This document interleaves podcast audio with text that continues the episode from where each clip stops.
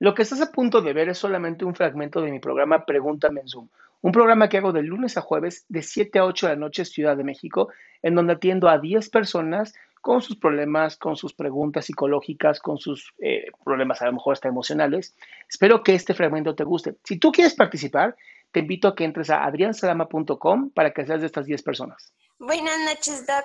Bueno, primero que todo agradecerle por sus videos. En serio, son muy entretenidos y pues de cierta manera, al igual que Raúl, pienso lo mismo.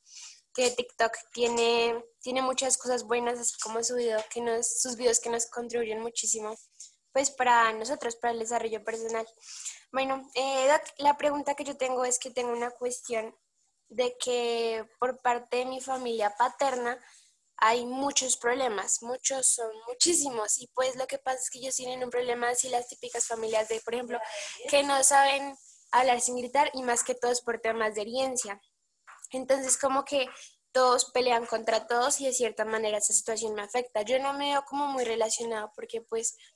Eh, pues en la familia como tal mía, pues mi mamá y mis papás, mi mamá y mi papá están separados, pero sí me duele que digamos que en la familia de mi papá hayan tantos problemas, porque siempre los he querido como ver unidos, pero lamentablemente no se ha podido y entonces ese es mi problema, que quisiera ayudarles con algo, pero no sé cómo.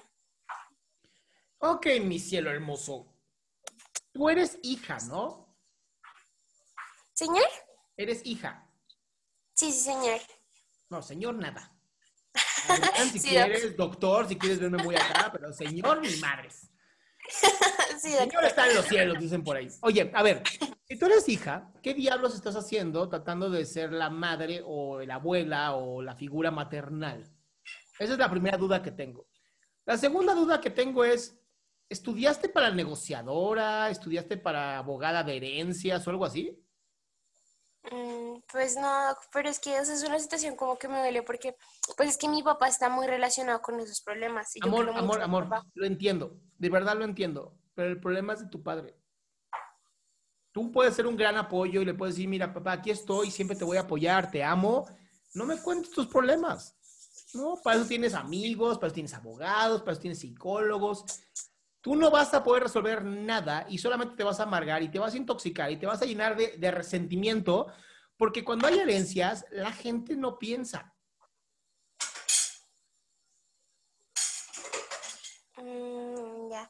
Entonces, o sea, la mejor, la mejor para, o sea, como para mí, es apoyar de cierta manera a mi papá, pero no meterme en sus problemas. Ya ¿Tu papá te lo ha pedido? No. Entonces, Pues no sé, es que tenía como esa duda. No, no, no tienes ninguna duda. Quieres salvar a tu papá. Sí, exacto. Eso no es duda, eso ya lo, ya lo decidiste. Voy a salvar a mi papá. Y eso se conoce como el complejo de Electra. ¿Cómo? Se conoce como el complejo de Electra, o sea, algo así como lo quiero salvar para después tomarlo entre mis brazos y hacerle el amor apasionadamente. Es, parte del complejo Superman también, en donde tratamos de, para no sentirnos mal nosotros, tratamos de ayudar a otras personas. Y aquí lo que te estoy diciendo es, tienes que aprender a, creer en tu padre. Uno, es un hombre grande, es un hombre adulto. Si ha vivido lo que ha vivido es porque pues así es la vida.